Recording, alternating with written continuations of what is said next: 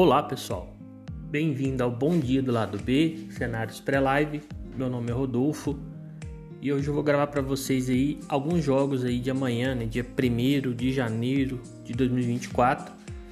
É, falar um pouco do jogo, que, algumas oportunidades né, de jogos aí mais destacados. É, lembrando né, que se é que alguém for fazer esses jogos aí, né, porque muita gente talvez está na comemorações do ano novo. É, tomar um pouco de cuidado, não tem tantos jogos, na verdade bem pouco e não, talvez não não está acostumado a fazer alguns jogos aqui. É, qualquer coisa é melhor esperar voltar e o ritmo normal para clicar, né? É, antes de começar a falar das nossas redes sociais, a gente tem o Instagram e o YouTube, lá do B do Trade Esportivo. Então quem puder segue a gente lá, dá essa moral. Bem, antes de iniciar, vamos falar da notícia ruim que teve ontem, né? Foi sancionada pelo presidente a lei que regulamenta as apostas esportivas e cassinos, né? Que eles colocaram tudo junto, como se fosse a mesma coisa. E teve alguns vetos que impactaram bastante na na operação, né? Futura da, da atividade. É, antes da forma que foi para sancionar, estava 15% em cima do valor líquido né, que você teve de lucro no final do ano. Então chegaria em dezembro, você ia lá no seu contador, é, seria apurado, né? A Petfair mesmo já emite esse documento do que você teve de lucro durante o ano. Se esse valor ultrapassasse a faixa de isenção do imposto de renda, que é 2 milhões quebrado, você pagaria 15%. É... Desde que né, tenha que se pagar, nesse país tudo se paga, né? Tudo tem, é imposto e tal, tava, é, vou falar assim, de uma forma mais justa, né? Não tava tão ruim. É, e com as sanções feitas ontem né, pelo presidente, ficou da forma que é, não é mais anual, não vai ter uma, final do ano você vai lá e vai ser calculado lá se você fechou em lucro ou em RED ou dentro da isenção do, do imposto de renda é por aposta. Então vai ser 15% em cima de lucro, independentemente do valor.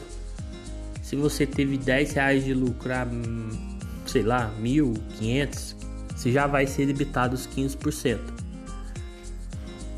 É, bem, dessa forma, é, eu acho que ficou muito ruim porque pode acontecer.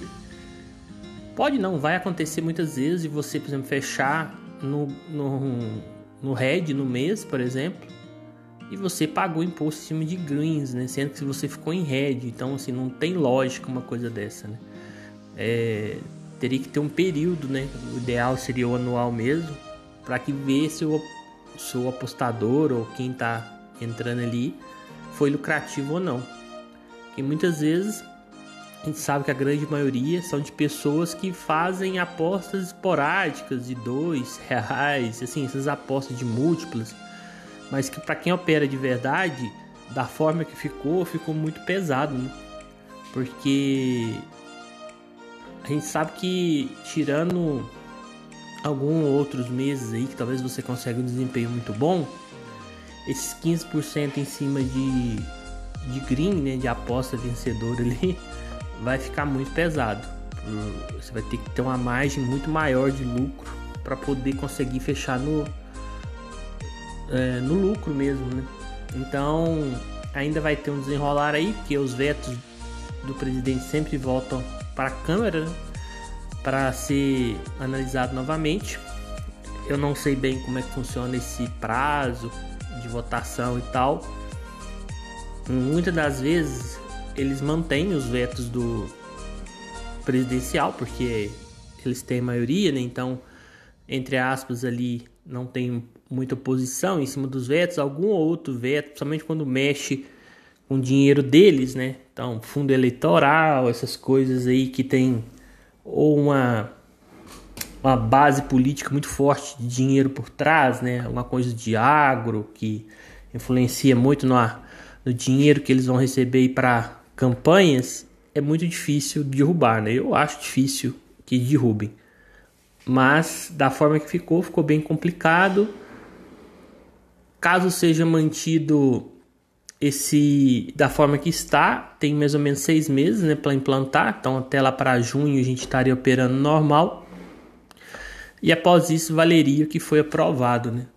Então é complicado, né? A gente não sabe bem quem que vai ficar também as casas. Eles colocaram aí 30 milhões, né, de, de valor que as casas terão que pagar para licença, não sei se é de 3 anos. É, a gente quer mais, quer trade esportivo, a gente fica mais preocupado com a Betfair, né, que é a única praticamente que tem no país. É, se vai ficar, se não vai ficar, porque ela pode interpretar que para ela da forma que ficou não é interessante, porque imagino que não vai ter tanta gente. Talvez até seja, né? Porque assim, quem não tem noção de mercado não vai nem perceber esses 15%. O cara vai lá fazer a múltipla dele e tá nem aí, né? Talvez ela tira o exchange e fica só com a parte de, de casa de apostas mesmo. Então, foi isso daí, deu uma quebrada no clima, né? Que o pessoal foi um cheio de ida e voltas, ia tributar 30% apostador, depois até que virou esses 15% no final do ano ia ser feito se foi lucrativo ou não, de, fora da faixa de imposto de renda. E agora com esses vetos piorou novamente, né? Então vamos esperar. É... Onde eu fiquei um pouco puto de raiva, falar a verdade, e não, não, não tem muita nem questão política. O pessoal talvez leva muito para questão política. Isso daí seria feito dessa forma, independentemente do governo, porque quem está lá é os mesmos e esse pessoal imposta está querendo é só aumentar a arrecadação a qualquer custo. É, e por essa atividade ter uma visão da sociedade é, não muito boa, né?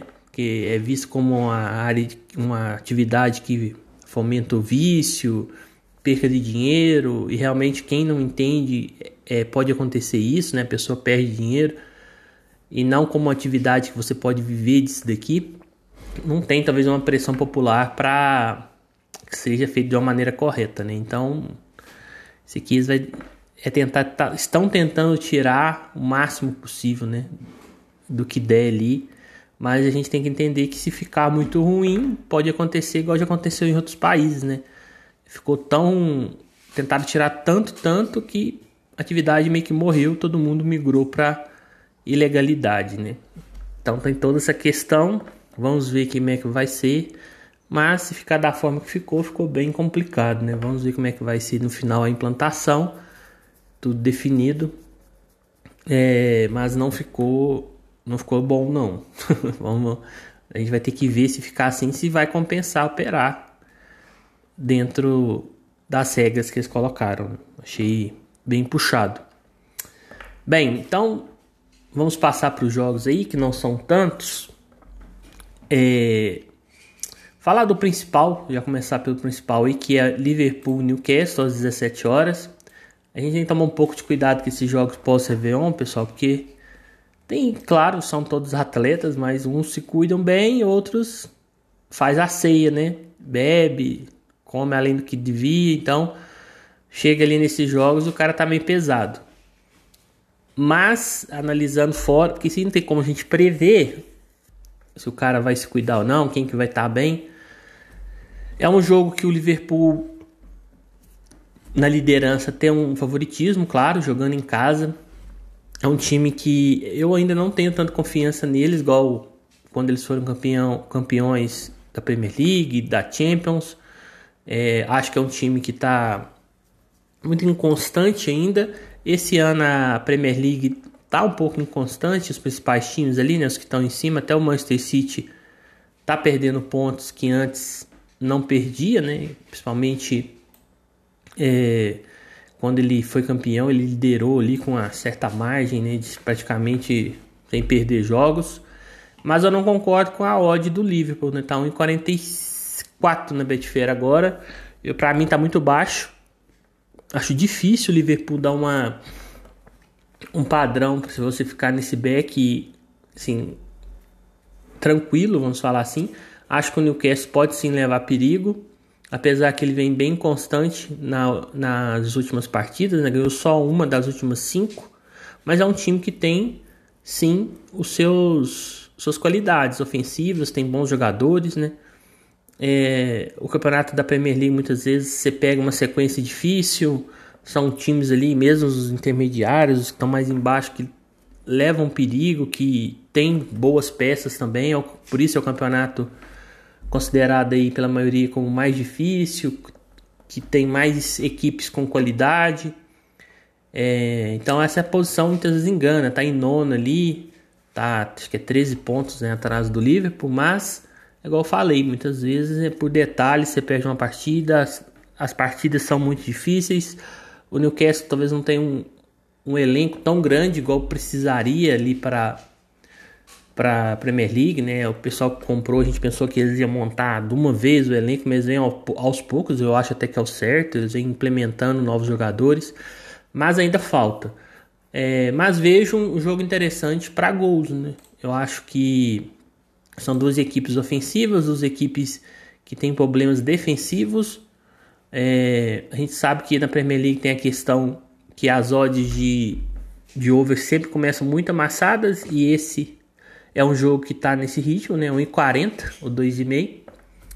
Mas eu achei, acho que é um jogo sim que vai dar para ter oportunidade para procurar gols. Claro que vai ter que esperar um pouco aí o desenrolar da partida, momentos ali que essa odd vai estar tá melhor. Então, para mim, vejo interessante o final de partida, onde um das duas equipes vai estar tá precisando de marcar, é interessante. É, se esse gol não sai muito no início ali, talvez procurar um over à frente, um over 2,5 pode ser interessante também. Vamos ter que ver como é que o jogo vai desenrolar. Para back, claro que o Liverpool, na minha concepção, é favorito, mas a 1,44 achei apertado pode me surpreender, chegar lá, dar padrão, vou estar dentro. Mas acho que é um jogo bem parelho, é difícil, assim, bem parelho, na verdade eu falei errado. É um jogo que o Newcastle vai ter seus lances de perigo, sim. É, não é aquele time que vai ficar só se defendendo. É isso que eu, que eu queria dizer. Bem, na Championship, a gente vai ter o jogo do Leicester, que está vamos falar assim, esmurfando aí na segunda divisão, tá bem acima dos rivais, tá ganhando fora e dentro de casa, é um time que tá como se fosse um time de primeira da Premier League na segunda, tá com, sobrando, ele tá com 62 pontos e o segundo colocado tá com 54. Isso a gente já tem 25 jogos. É, praticamente ele vai subir, né? Sobe os dois primeiros direto, então creio aí que ele vai subir com uma certa facilidade. E ele pega o Huddersfield, que é um time que está em 21 são 24 equipes né, na Championship. Ele está uma posição só acima da zona de rebaixamento. Para mim é um claríssimo cenário para Beck Leicester. Tá 1,17 a odd. É, se essa odd subir um pouquinho, é 1,20 seria o ideal para mim. Vamos ver se eles começam muito forte. Igual eu falei, tem toda essa questão das festas aí de virada de de ano. Vamos ver como é que o time se apresenta pro jogo.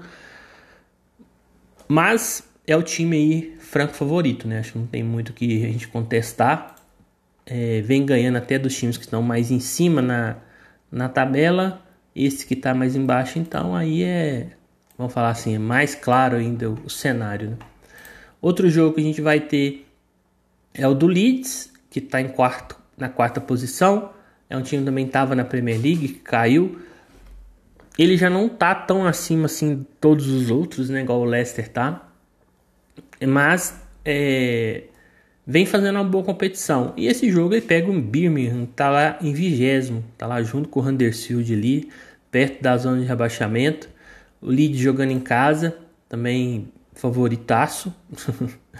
É, não curti muito a odd, tá 1,20. Achei que mesmo tendo essa diferença, o Leeds não tá tão acima, vamos falar assim, dos, dos outros times, igual o Leicester tá. Mas claro, jogando em casa, contra um time que tá lá embaixo na tabela, é complicado você falar que o, mercado daria uma odd maior, né?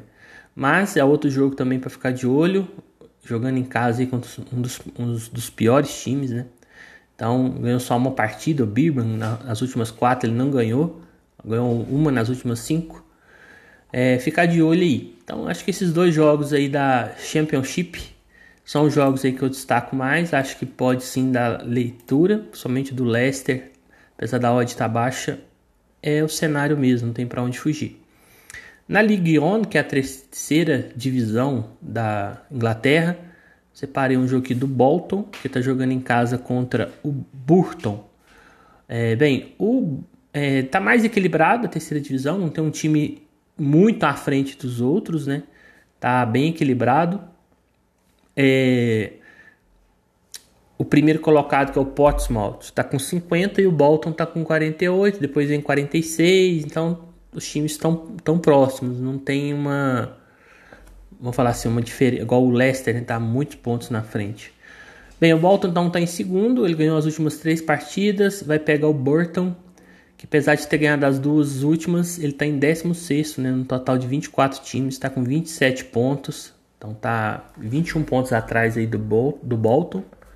O Bolton em casa e pela posição da tabela e pelo desempenho é franco favorito sim, a odd está 1,30. Um, de, um detalhe né, dessas competições inferiores da, da Inglaterra e da maioria dos outros, pra, dos outros países é que muitas vezes a gente tem que tomar cuidado com a questão é, do equilíbrio da competição. Mesmo tendo um time, tirando o Leicester realmente que está bem acima dos outros, mesmo o time estando acima ali na tabela, aparentemente bem melhor que o outro que está lá embaixo, há um equilíbrio, né? É, quanto mais desce de divisão, menos jogadores de para fazer diferença, que pode decidir uma partida, é, esses jogadores reduzem, né? Quanto menor a divisão. E vira muito uma questão de é, conjunto, de um time bem treinado também. Então tem que tomar um pouco de cuidado, não pode ir só na, na campanha ou só na, no retrospecto. É, são times que há um equilíbrio maior. Bem, então foi esses os jogos que eu separei, três joguinhos. Também foi bom que a gente falou aí da questão da regulamentação das apostas.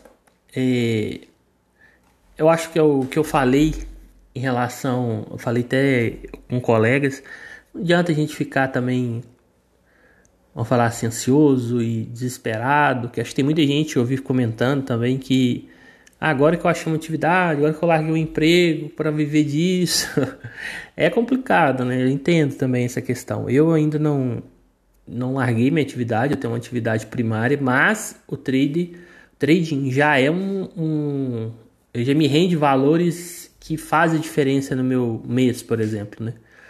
É, então, para mim também foi ruim. Mas vamos, esperar, é, torcer para que a Câmara inicialmente vete, principalmente essa questão dessa aposta de tributar em cima do lucro, né, por aposta e não no montante, que isso eu acho que é o principal.